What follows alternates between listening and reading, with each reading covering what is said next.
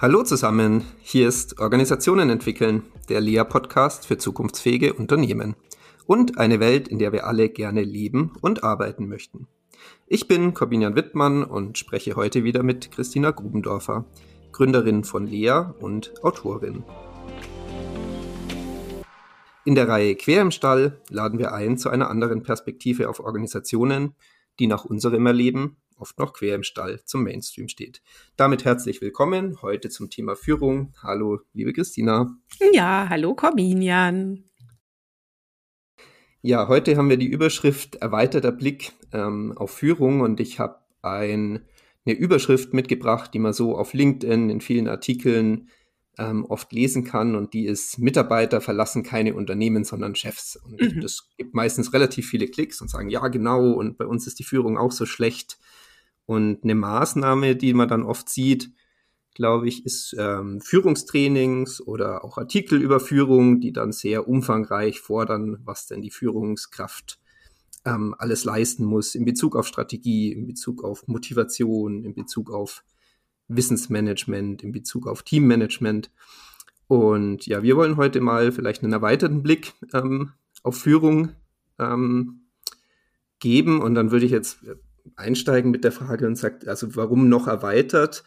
Ähm, ist das nicht eh schon sehr umfangreich, was irgendwie in Richtung Führungskräfte auch gefordert wird? Ja, also total guter Einstieg, weil das war mal eine meiner Lieblingsstudien der Ruhr-Uni Bochum. Die, ist, ähm, die haben vor vielen, vielen Jahren, also ich glaube, ich habe ja ähm, wann habe ich denn da überhaupt meinen Abschluss gemacht? 2000 oder so. und äh, glaube kurz danach oder kurz davor kam nämlich eine große Studie raus, ähm, die das belegte und ähm, also wahnsinnig viele Probanden, Tausende. Ich habe es jetzt nicht mehr genau auf dem Schirm.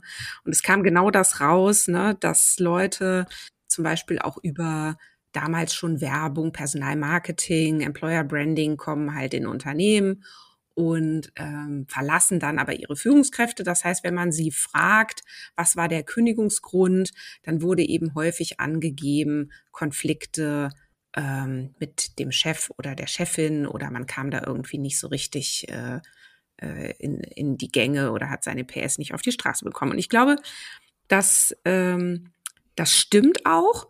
Und gleichzeitig ähm, ist ja die Frage, wenn die Leute sagen, Sie haben jetzt Probleme mit Ihrer Führungskraft.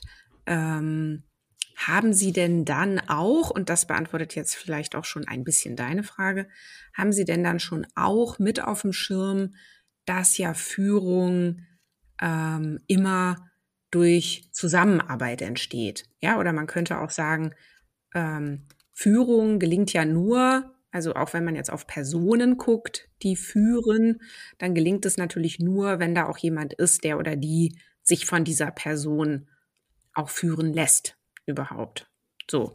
Und das allein ist ja schon ein erster erweiterter Blick, nämlich zu sagen, lass uns nicht stehen bleiben bei der Idee, Führung ist das Verhalten einer Führungskraft oder Führung passiert durch eine Mitteilung, einer Führungskraft, sondern lass uns doch lieber schauen ähm, auf Führungszusammenarbeit und auf diese Beziehung, die es braucht, damit ähm, Führung da wirksam werden kann. Also das wäre schon mal so eine erste, erste Erweiterung.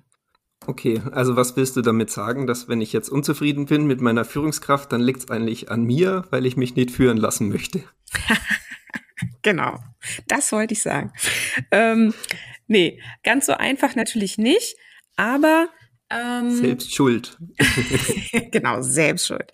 Nö, aber ich sag mal, man kann ja durchaus, ähm, wenn man jetzt mal auf diese, jetzt wirklich nur den Blick mal begrenzt auf diese Interaktion zwischen zum Beispiel einer Person und ihrer Führungskraft, ähm, hilft es ja, ne, kleiner Link zu unserer Episode hier zum Thema äh, Muster, hm, sich mal zu fragen, mal angenommen, ich wollte das Problem, das ich da mit meiner Vorgesetzten habe, verschlimmern.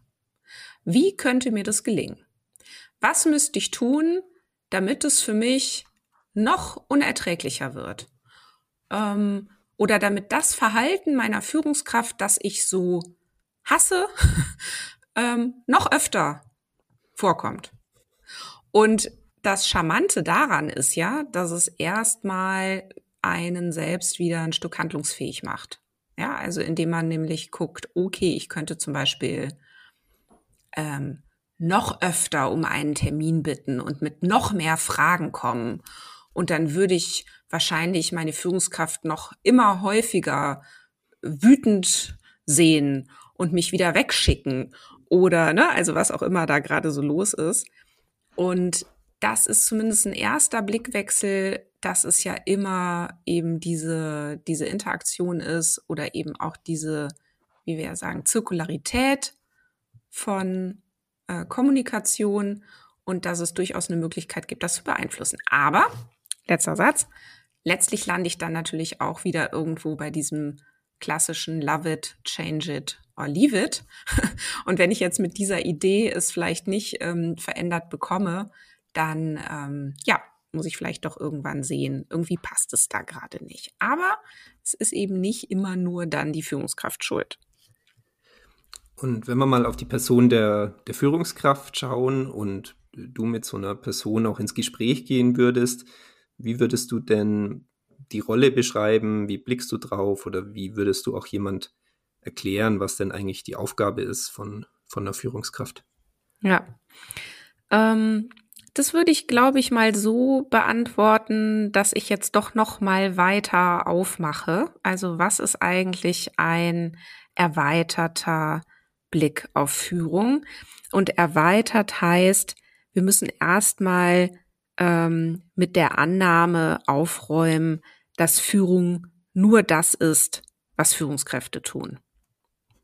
So, weil in, in Organisationen ähm, passiert ja äh, ganz viel, das führend wirkt. Ja, also eine, mm, eine Mitarbeiterin, Mitarbeiter hat ja den ganzen Tag lang viele Dinge zu tun und weiß auch ziemlich genau, was zu tun ist und wie es zu tun ist. Und das weiß man jetzt nicht nur, ähm, weil eine Führungskraft pausenlos neben einem steht und sagt, tu dies, tu das, tu jenes und unterlasse das, ähm, sondern das weiß man ja aus Prozessen, aus Skripten, aus Strategien, aus Zielvereinbarungen, aus Gewohnheiten, aus Routinen, aus der Kultur.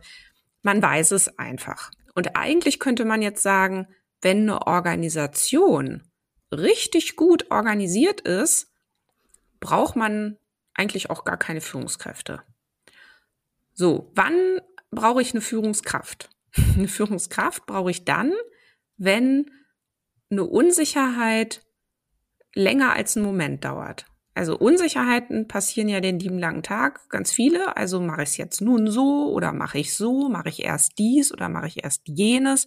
Was ist die Priorität? Wie viel Budget habe ich? Wen muss ich einbinden? Und, und, und. Das sind ja diese vielen Fragen des Alltags. Und die sind dann eben hoffentlich auch meistens bereits beantwortet. Das heißt, ich kann mich orientieren an, na, wie macht man es denn hier üblicherweise? Wie machen es denn die Kollegen? Oder wie steht's im Handbuch? So, jetzt mal angenommen, es entsteht aber eine neue Situation, also irgendwas, was eben durch all diese ähm, Strukturen, nenne ich es jetzt mal, nicht beantwortet wird. Dann brauche ich eine Person, die ich fragen kann. Und dann gehe ich dahin und sage, sag mal, wie würdest du es machen? Und dann sagt die Person unter Umständen, du, da ähm, würde ich jetzt ne, zuerst nach links gehen und dann nach rechts und dann sage ich, ach Mensch, gute Idee und mach das. So, und dann hat Führung stattgefunden. Und mhm. ob das jetzt aber eine Führungskraft war, die ich da gefragt habe, oder eine Kollegin, die eigentlich gar nicht Führungskraft ist und auch gar nicht meine Vorgesetzte ist, das ist eigentlich total egal. Wir würden sagen, in dem Moment hat aber Führung stattgefunden, wenn, stattgefunden, wenn eben diese Unsicherheitszone bearbeitet worden ist. so. Ja. Und was würdest du dem für eine Überschrift geben? Also diesem Aspekt von Führung, den du beschreibst, wo ja auch jemand anders in Führung gehen kann, wo das Thema Unsicherheit ähm, eine Rolle spielt. Ja, das würde ich tatsächlich so nennen. Führung als was, Bearbeitung was von Unsicherheitszonen. Ne? Man mhm. könnte auch sagen, Führung als Kontrolle von Unsicherheitszonen. Ich glaube, so hat Luhmann ähm, gesagt.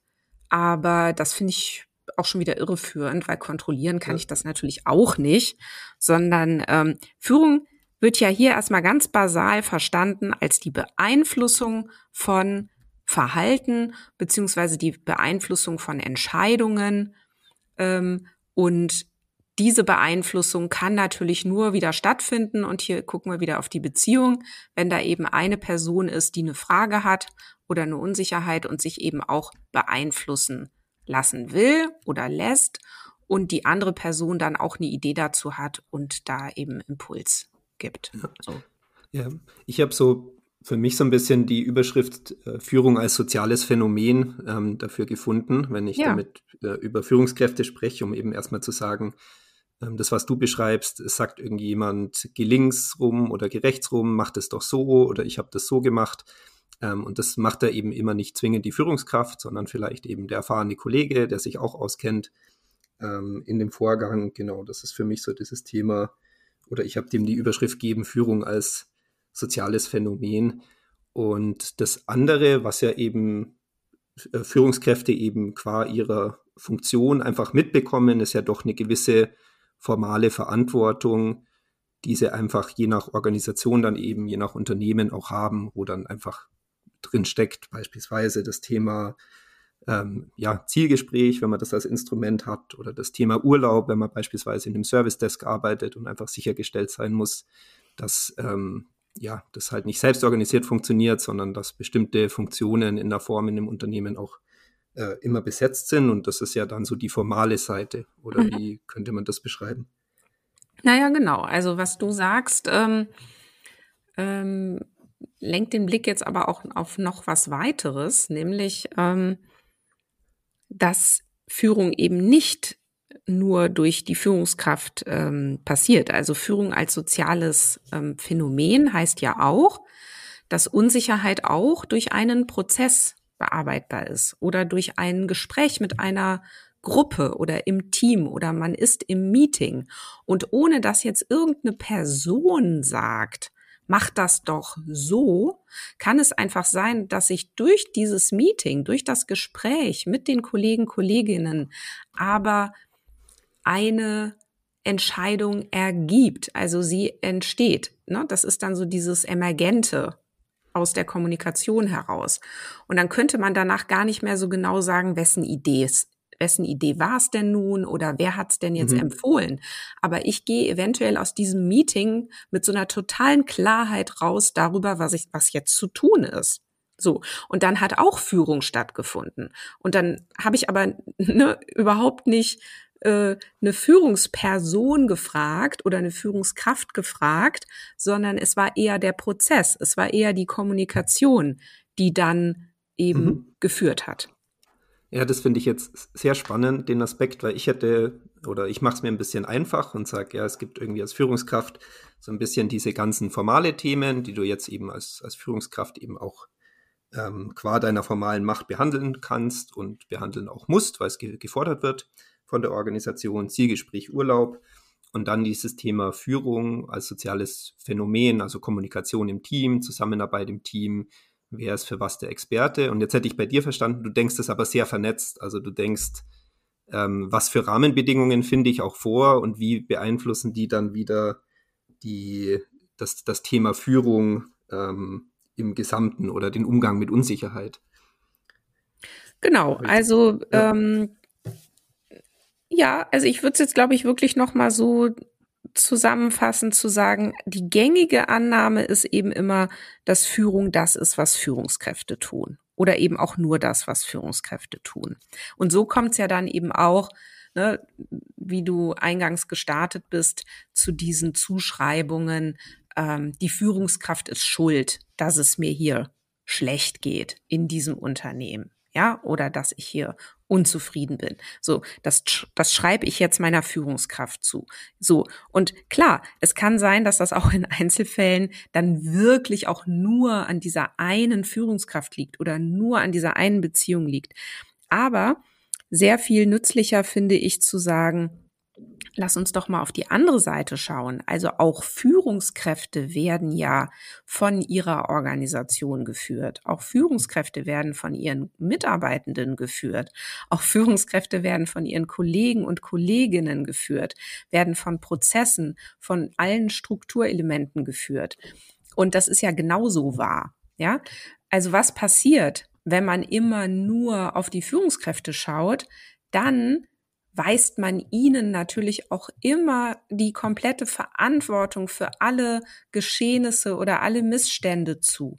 Und das ist ja total unfair, ja, weil Führungskräfte ja selber diese ganzen Dinge auch nicht kontrollieren können. Na klar, sie können sie beeinflussen und sie sind qua Position auch jemand, ähm, auf den oder die geschaut wird und deswegen auch erstmal eine höhere Chance hat, das Geschehen zu beeinflussen.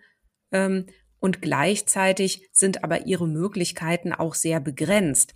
Ne? Und da sind wir wieder bei dieser, äh, bei diesem sehr schönen Bild, dass ähm, eben die Verhältnisse ähm, das Verhalten erzeugen und äh, dass, wenn man eben äh, auf die Verhältnisse schaut, man noch mal auf ganz andere Ideen käme, wo denn auch anzusetzen wäre, um jetzt zum Beispiel irgendwelche Führungsprobleme zu beheben. Und dann landet man eben nicht automatisch immer nur bei den Führungskräften.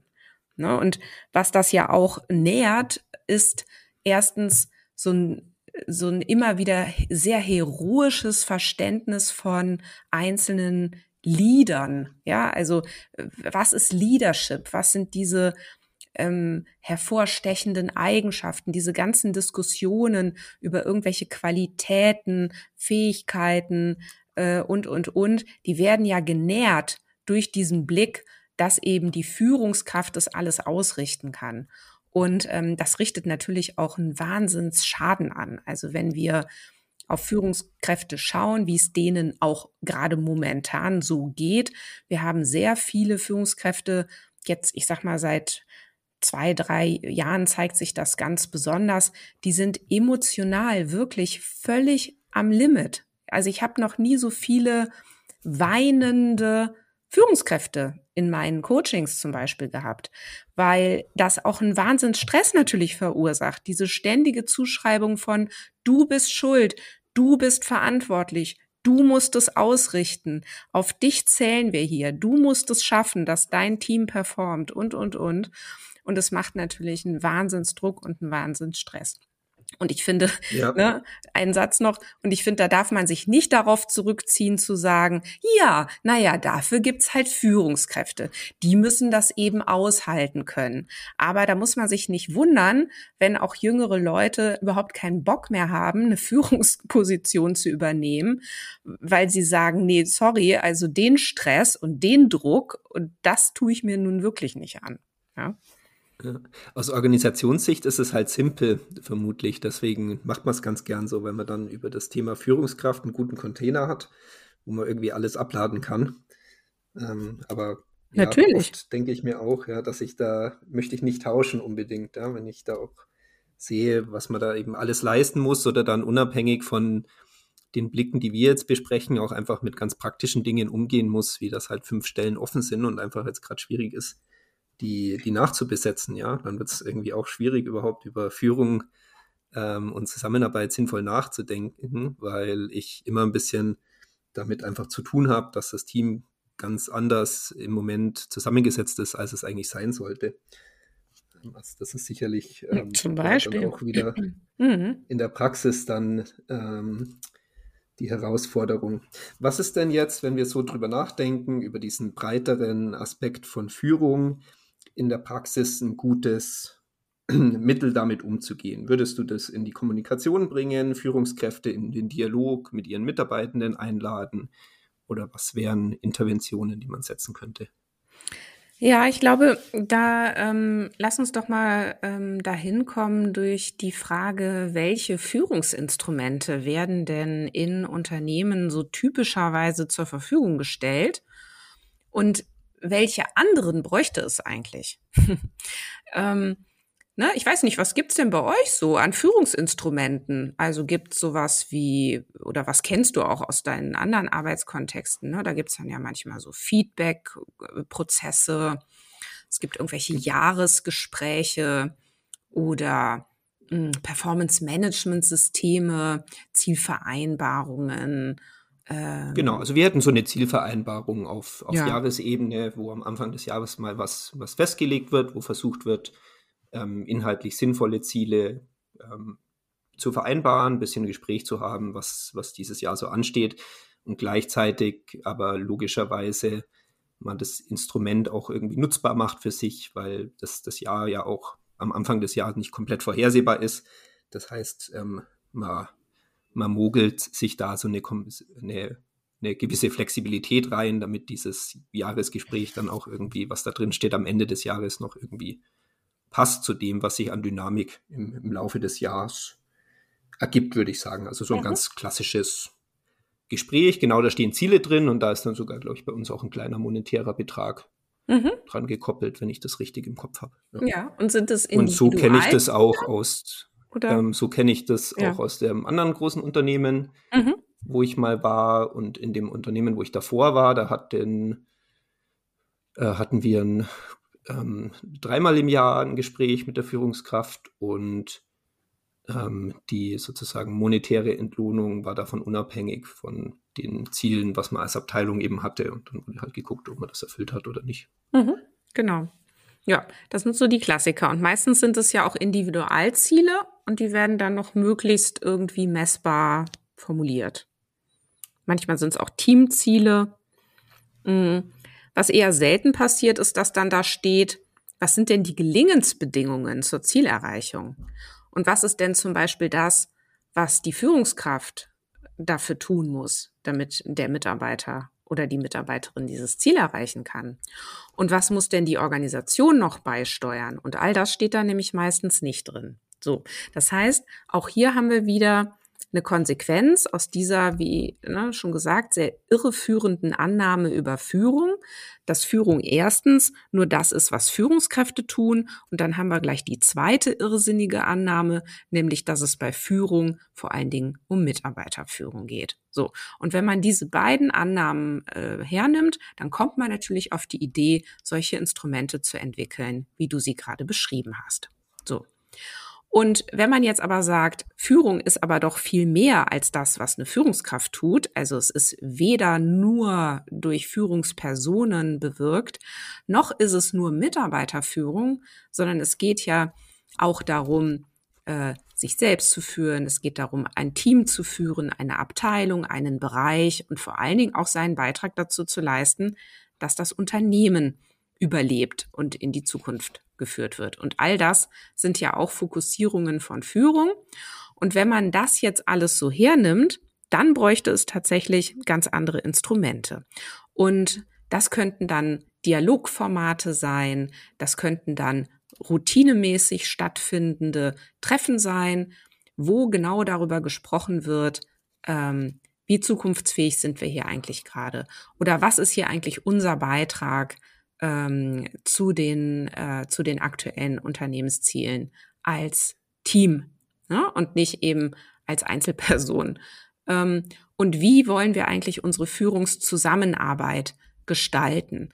Und was können wir hier eigentlich ähm, feststellen, was schon sehr gut läuft und wo haben wir aber eben auch noch Handlungsbedarf. Und immer mit dieser Idee, es geht um die Beziehung. Und es geht immer um die, um die Erwartung, die einerseits formuliert wird, um dann aber auch zu verhandeln, okay, wenn das die Erwartung ist, was brauche ich dann da aber auch dafür oder was brauchen wir hier als Team dafür und wie wollen wir hier eigentlich zusammenarbeiten, dass das gelingt.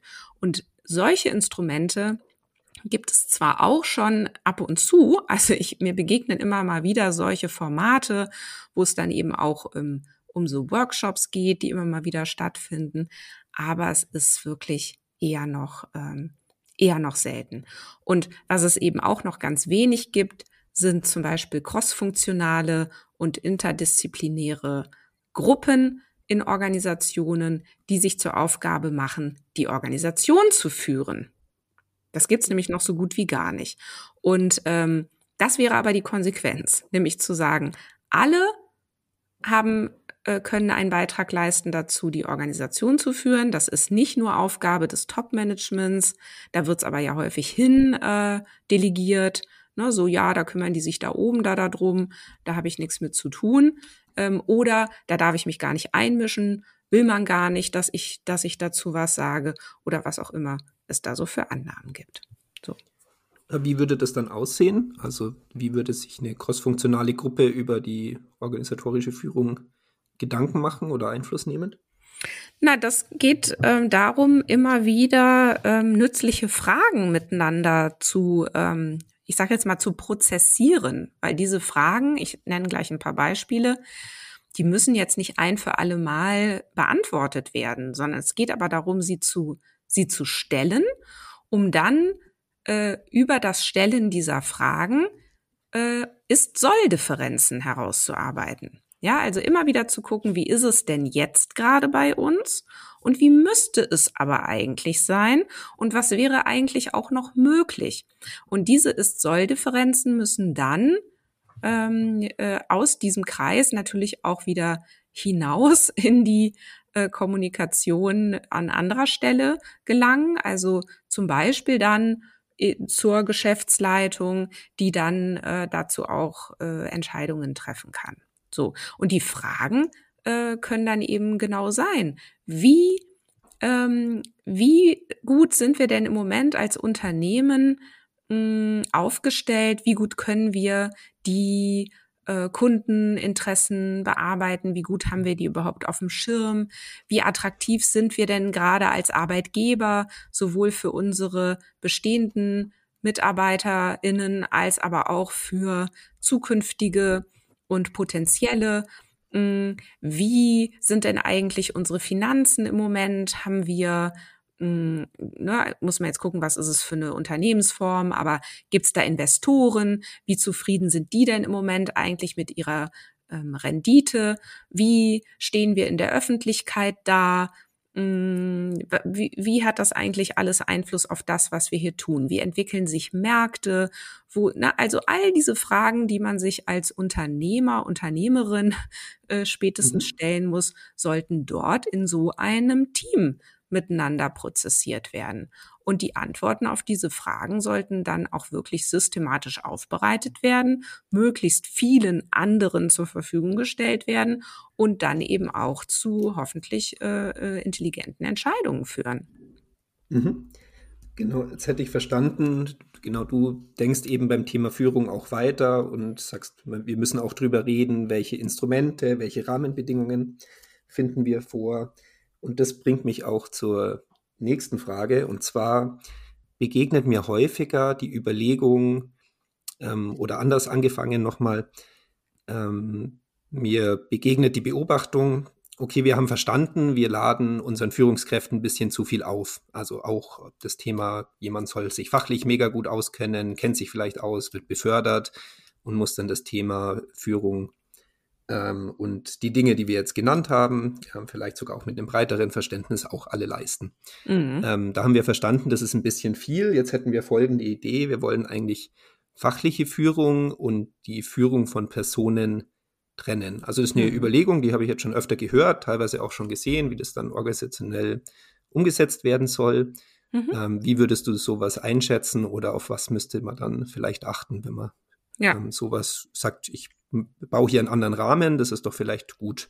Ja. Eine bessere Voraussetzung. Ich halte das für sinnvoll und gleichzeitig handelt man sich damit natürlich auch wieder Organisationsnachteile ein, ne? wie mit allem. Aber erstmal, warum halte ich das für eine gute Idee? Ich glaube, dass ähm, eben, wenn wir jetzt wieder auf Führungspersonen schauen, ähm, weil dieser, diese, dieser Denkfehler, der hält sich ja hartnäckig, ne? Und den werden wir auch erstmal so lang, äh, so, so schnell nicht wegbekommen aus Organisationen. Also müssen wir damit ja erstmal umgehen. So. Und wenn wir jetzt auf Führungspersonen schauen, dann sollen die ja alles können. Also die sollen ja, ne, wie du schon sagst, fachlich äh, super unterstützen können, Rahmen setzen können, Ziele setzen können, äh, Guidance geben, sollen coachen können, äh, damit da ähm, äh, fachlich, sachlich die bestmöglichen Produkte oder so entstehen. So, gleichzeitig sollen sie aber auch empathisch sein, ähm, die, die Mitarbeitenden wahrnehmen, ihnen aufmerksam zuhören können, ähm, sie, sie äh, ihre Talente entwickeln, mh, mm, tausend andere Sachen. So. Und ich glaube, das ist, das ist Quatsch. das ist der Wahnsinn. Ja, also mhm. da sind wir wieder bei diesem Bild des Helden, der Heldin über Menschen, die das alles exzellent äh, beherrschen. So, und ich glaube, man muss wirklich gucken, welche Funktionalitäten brauchen wir denn jetzt hier eigentlich und wie kann man die auch auf mehrere Schultern äh, verteilen. So. Und gleichzeitig, und das ist das, was man sich dann eben einhandelt, ist unter Umständen wieder ein höherer Abstimmungsbedarf, ein höherer Kommunikationsbedarf, aber auch dafür ließen sich ja Strukturen finden, die das dann auch beantworten. Dass dann eben zum Beispiel diese Menschen ähm, auch regelmäßig zusammenkommen, um sich auszutauschen über wiederum mhm. ähm, ja, Zielerreichungen oder dann eben auch über einzelne Personen, um dann da ihre Bilder auch übereinander zu bringen. Ja, ja, super, vielen Dank. Also das ist was, was bei uns auch häufig ähm, oder öfter schon diskutiert wurde oder wird, ob das irgendwie ein gutes Instrument ist. Und ich hätte verstanden, ja, macht schon Sinn, darüber nachzudenken, bestimmte Aufgaben auf mehr Schultern zu verteilen. Und der Nachteil letztendlich oder die andere Seite der Medaille ist dann der Abstimmungsbedarf. Und mach dir bitte Gedanken, in welchen Gremien, Dialogformaten, hattest du es genannt, wird es dann in Zukunft passieren. Mhm. Mhm. Sehr schön. Genau, vielleicht ein ich Gedanke. Also es wird ja auch jetzt sehr viel auch vor dem Hintergrund des, des Arbeitskräftemangels, des Fach- und Führungskräftemangels ähm, oder auch äh, der Idee, mehr Frauen in Führung zu bringen, wird ja auch immer mehr über Co-Leadership ähm, gesprochen. Und auch hier zu sagen, dann teilen sich zum Beispiel zwei Personen eine Führungsaufgabe und auch da kann man ja gut darauf achten, dass das eben auch komplementär besetzt wird. Ne? Also dass das dann eben auch Führungspersonen sind, die ganz verschiedene Arten haben, die ganz verschiedene Qualitäten haben, so dass das in Ergänzung dann eben auch eine, eine schöne Wirksamkeit ergibt. Also da kann man ja dann da gut hingucken. Ja, wir hatten erst tatsächlich diese Woche auch einen, Beitrag von einem Institut, die so ein Co-Leadership-Modell auch eingeführt haben. Das hat eigentlich ganz gut mhm. funktioniert und die haben aber auch bestimmte Bereiche irgendwie festgestellt, ah, in diesen Bereichen macht es nicht so viel Sinn. Oder natürlich ist schon auch Voraussetzung, ähm, dass dann das, äh, ja, diese Co-Leadership, also das Führungstandem dann auch funktioniert. Das heißt, an einzelnen Stellen sind sie wegen Bereich oder weil die Konstellation nicht gepasst hat, dann davon weggekommen, aber sonst ganz gute Erfahrungen ähm, damit gemacht. Ah ja, spannend. ja. In Können der sozusagen in der, mit der Gießkanne-Methode würde ich sagen, als Fazit ja. funktioniert es auch nicht, sondern mhm. ähm, genau, es, es gibt durchaus Bereiche, wo es dann vielleicht auch keinen Sinn macht. Aber ja. genau. Und ja, was ich auch noch teilen wollte, sozusagen jetzt so ein bisschen ähm, Einblick aus der Praxis, weil du hattest auch dieses Dialogformate ähm, genannt und da hatten ähm, finde ich es ganz spannend, so einen Kommunikationsraum aufzumachen zwischen Führungskräfte und, und Mitarbeitenden. Ich leite das meistens ein, ein bisschen zu Grundlagen zur Kommunikation, ähm, sammeln ein bisschen, wie auch im, im Team, im Bereich kommuniziert wird und ähm, versuche so ein bisschen Raum aufzumachen für so einen Dialog. Und da hatten wir letzte Woche tatsächlich auch einen tollen Dialog, der dann ähm, stattgefunden hat zwischen Führungskraft und Mitarbeitenden, ähm, wie kommuniziert wird, was für Informationen weitergeleitet werden und vielleicht ein Beispiel, das unverfänglich ist, dass eine Mitarbeiterin dann sagte, ja, was, was meinst du denn immer, wenn du uns äh, Themen weiterleitest ähm, zur Info? Willst du dann Feedback drauf? Willst du, also ist es nur zur Info, dass wir es halt lesen und Bescheid wissen? Willst du Vorschläge, wie es anders laufen kann? Und äh, solche Dialoge, glaube ich, sind unglaublich ähm, ja, spannend und bereichernd dann für alle, da immer wieder mal drüber zu reden, wie läuft eigentlich Kommunikation, was sind unsere Erwartungen aneinander. Also das hat ganz gut funktioniert oder ich nehme zumindest wahr, dass wenn man solche Räume aufmacht, das dann hilft. Ja, total.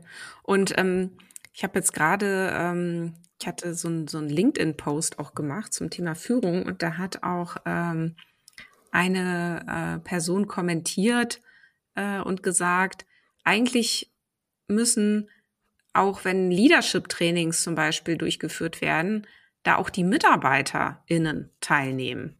Denn, ähm, denn die führen ja alle. Und die führen sich ja auch gegenseitig. Ne? Und da eben auch hinzugucken. Und das wäre dann nämlich genau so ein Beispiel wie das, was du jetzt gerade gebracht hast, nämlich sich auch darüber zu verständigen, was willst denn du dann da eigentlich von uns? Ja, oder was brauchst du da von uns? Und diese Gespräche auch als Führung wahrzunehmen, glaube ich, wertet sowas auch noch mal stark auf, ja, und und bringt da noch mal so eine andere Energie und so einen anderen Drive rein, zu sagen, hey, wir sind alle, wir wir führen alle uns auch alle immer gegenseitig und lass uns das doch auch noch mal stärker, also viel bewusster tun, ne, und und uns da auch professionalisieren. Und das kann ich auch unabhängig von den Rahmenbedingungen ähm, als Führungskraft diese Einladung aussprechen und da ein bisschen ja. den Blick drauf lenken, denke ich. Denke ich das auch. Ist durchaus die, die Möglichkeit, also dieses, ja, ich denke auch, dass, so wie wir es jetzt besprochen haben und wirklich den erweiterten Blick auf Führung dann einfach im Team zu besprechen und eben als Führungskraft klar zu formulieren, dass man sich eben auch nicht nur als derjenige sieht, der durch, durch die komplette Unsicherheit durchführt, ähm, mit diesem heroischen Bild, das du beschrieben hast, sondern eben durchaus einlädt zur gemeinsamen Führung und genau. eben gemeinsam daran zu arbeiten. Ja, ich habe auch gerade noch mal das Bedürfnis, so ein bisschen zusammenzufassen, was ich auch ähm, jetzt gesagt habe. Also, weil wir haben jetzt ja so drei Annahmen im Raum, die ähm, die sehr weit verbreitet sind, ähm, wenn man auf das Thema Führung schaut. Und nochmal zusammengefasst, diese weit verbreiteten Annahmen lauten also erstens, ähm, Führung ist das, was Führungskräfte tun. Zweitens, beim Thema Führung geht es vor allen Dingen um Mitarbeiterführung. Und drittens, äh, für die Unternehmensführung äh, ist nur die Geschäftsleitung zuständig. So, das sind ja so drei sehr weit verbreitete Annahmen und die stehen eben so einem erweiterten Blick auf Führung sehr stark im Weg. So.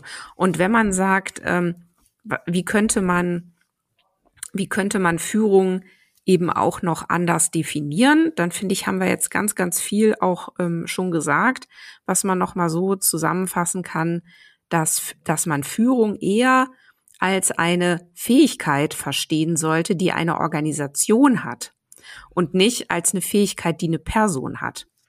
Also eine, eine mhm. organisationale Fähigkeit und, ähm, und Führung ist dann auch eine Funktion, nämlich eine Prüffunktion, die vor allen Dingen das Überleben der Organisation in den Blick nimmt. Und diese Prüffunktion, die kann gut oder schlecht ausgeprägt sein. Manchmal ist sie auch, glaube ich, gar nicht vorhanden. Also dieses ganz bewusste, sich rauszuzoomen und zu sagen, wie, äh, wie zukunftsfähig sind wir eigentlich? Und dafür braucht es, und das ist jetzt der zweite Punkt, also erster Punkt, Führung als organisationale Fähigkeit zu verstehen. Zweiter Punkt, wirklich einen Prozess dafür zu haben, der sicherstellt, dass diese Prüffunktion auch arbeiten kann. Und dafür braucht es Führungsteams. Und Führungsteams, und das ist, muss man jetzt auch nochmal betonen, müssen nicht aus Führungskräften bestehen, sondern ein Führungsteam ist dann ein Führungsteam, wenn es genau diese Prüffunktion ähm, ausführt. Genauer gesagt, diese Ist-Soll-Differenzen ähm, herausarbeitet. Und drittens kann man sagen, ist dann eben Führung die Bearbeitung von Unsicherheitszonen. Und das kann man dann ähm, nämlich äh, dann so definieren, wie wir es hier auch schon gemacht haben. Das kann dann einerseits durch Führungs, also durch Personen passieren. Es kann aber auch durch Prozesse, du hattest gesagt, ein soziales Phänomen ähm, passieren, dass dann eben Unsicherheitszonen äh, bearbeitet werden, Unsich Unsicherheit dann eben wieder absorbiert wird und dann auch eine Entscheidung getroffen werden kann. Und viertens könnte man sagen, wenn man so auf Führung schaut, dann macht Sinn, sozusagen Führung erster Ordnung von Führung zweiter Ordnung zu unterscheiden. Ne, man kennt ja auch dieses Arbeit im Unternehmen und Arbeit am Unternehmen. Und wenn man sagt Bearbeitung von Unsicherheitszonen, dann ist man im Unternehmen. Und wenn man sagt Führung als Prüffunktion, die das Überleben der Organisation in den Blick nimmt, dann sind wir äh, bei der Arbeit am Unternehmen. Und das ist ähm, aus meiner Sicht ein sehr, sehr hilfreicher Blick, der dann, wenn man so auf seine Organisation schaut, eben auch zu ganz anderen praktischen ähm, Konsequenzen führt, ganz andere Führungsmittel auf den Plan ruft ähm, und man dann auch wirklich nicht mehr allen Ernstes sagen kann, ähm, ich arbeite am Thema Führung, indem ich jetzt ein Führungskräfteentwicklungsprogramm aufsetze. Ja, vielen lieben Dank für die Zusammenfassung. Ich habe den Begriff Führung als ähm, organisationale Fähigkeit äh, mitgenommen. Finde ich sehr schön, eben ähm, das nicht auf Personen zu beziehen, sondern etwas, wo jeder seinen Beitrag leistet, um die Zukunftsfähigkeit zu sichern. Und würde sagen, ähm, ja, damit sind wir wieder am Ende angelangt zum Thema Führung. Vielen ja. Dank fürs Zuhören. Vielen Dank, Christina, für die Erklärungen und die tolle Zusammenfassung am Ende. Ich freue mich aufs nächste Mal. Ja, Ciao zusammen. Dir. Tschüss zusammen. Danke dir, Corbinian. Gut, kurze Nachbesprechung ähm, des Podcasts. Christina, wie lief es heute? Oder ist das die falsche Frage? Wie, wie ging es dir? Ja, ja so. nee, es ist, also, es ist ganz spannend, weil ähm, ich finde, also was mir immer passiert, und das habe ich jetzt auch so eben nochmal parallel reflektiert, ist, was, was bedeutet Irritation? Und ich habe natürlich ein paar Punkte im Kopf gehabt, wo ich so dachte, ach, und dann legen wir los und dann erzähle ich die so. Und dann stellst du mir eine Frage und ich merke, das, was ich jetzt erzählen wollte, passt nicht als Antwort auf die Frage. Also muss ich jetzt irgendwo anders ansetzen. Und zack, entsteht was Neues oder was anderes. Und dann denke ich so, so, und jetzt kommen wir dann so in die Richtung und dann greifst du das wieder auf und stellst wieder eine Frage und die geht wieder in eine völlig andere Richtung. Und dann denke ich so, ach, okay, spannend, ja gut, dann antworte ich jetzt mal da drauf. Und das ist, ähm, und das zeigt mir nochmal, es ist äh, verdammt schwer, wenn man wirklich zuhört jemandem, ähm, am eigenen Plan festzuhalten, weil in dem Moment, wo man wirklich jemandem zuhört oder wo man wirklich ins Gespräch geht, entsteht unweigerlich was Neues. Und man Aber wird das dann ist ja das Spannende eigentlich, oder? Ja, ja, richtig. An dem, an dem Podcast-Format. Also das macht ja auch für mich das, das spannend zuzuhören, wenn man ähm, in einem spannenden Gespräch genau sozusagen dann merkt auch, äh, die, die denken gemeinsam oder da kommt irgendwie ein neuer Gedanke und jetzt muss auf den Gedanken reagiert werden, weil man dann eben, also so, so mache ich das zumindest, so, so mitdenken kann und sagen, ah, das ist ja eine spannende Überlegung, ah, jetzt bin ich ja gespannt, ähm, was ist denn da die Antwort drauf? Ah, okay, ähm, so entwickelt sich das jetzt weiter. Und ähm, das ist ja dann das Tolle an diesem Podcast-Format, für mich zumindest. Ja, ja, ich finde es auch und ähm, eigentlich gehe ich auch viel lieber in Gespräche deshalb völlig unvorbereitet, weil es dann viel besser gelingt, weil ich dann nämlich nicht diesen Plan im Kopf habe mit so die Punkte will ich jetzt aber unbedingt irgendwie loswerden, so. Und ähm, und gleichzeitig kann es natürlich Hörern und Hörerinnen äh, helfen, wenn sie eben sowas bekommen wie, so, das sind hier die drei Punkte und hier sind nochmal die drei Tipps und so weiter, wenn man sich das dann ja auch unter Umständen ähm, besser merken kann. Ne? Ja, also zum Ende fand ich das auf jeden Fall gut, wenn man das dann so zusammenfassen kann und sagt, okay, jetzt nochmal die, um die Punkte ging es eigentlich.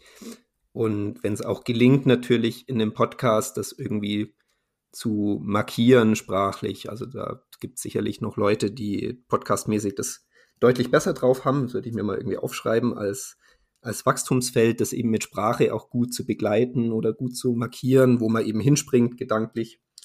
Ähm, genau, aber inhaltlich fand ich es ähm, spannend, weil ich stelle dann schon so Fragen, wo ich mir auch denke, ach cool, das sind auch nochmal neue Aspekte ähm, drin und versucht eben dann die auch ähm, herauszustellen und nicht nur äh, Schritt für Schritt irgendwie Führung theoretisch abzuhandeln. Ja. Ja, aber wenn ich dir das auch noch mal so als Rückmeldung geben kann, das ist für mich auch das ähm, so die, die Würze, und das war ja von Anfang an so in unserem Podcast, du stellst mir jedes Mal Fragen, die ich nicht erwarte. Und, und dadurch werde ich jedes Mal irritiert. ja, ich, ja? Ähm, macht mir Spaß, genau. Ich habe erst ja. gehört ähm, in einem anderen Podcast, wo du zu Gast warst, genau, du machst das jetzt einfach auch weiter, bis dich jemand wegzerrt vom Mikro. Ähm, genau so werde ich es auch machen und ich stelle auch einfach sozusagen die Fragen, die, die mir in dem Moment in den Sinn kommen und genau hoffe dann drauf, dass es irgendwie da auch Aspekte ähm, dabei sind, die dann wieder für die Zuhörer spannend sind. Also es sind jetzt nicht Fragen, die ich mir im Vorfeld überlege, wo ich mir Gedanken mache, was könnte für die Zuhörer spannend sein, sondern eben so eine Mischung ähm, aus ähm, ja sehr starken Interesse ähm, an der Thematik und dann eben mein äh, praxisgefärbter Blick ja. ähm, auf diese Themen. Ja. Sehr schön. Gut. Na dann, kommen dann wir bis zum, zum nächsten Mal. Genau, vielen Dank fürs äh, Zuhören, bis an diese Stelle über die Schulter schauen. Und wir freuen uns. Äh, nächstes Thema, Christina, vielleicht Hierarchie könnte sich anbieten. Ja. Oder was denkst du? Gerne. Können wir mal drüber reden. Gut, wunderbar.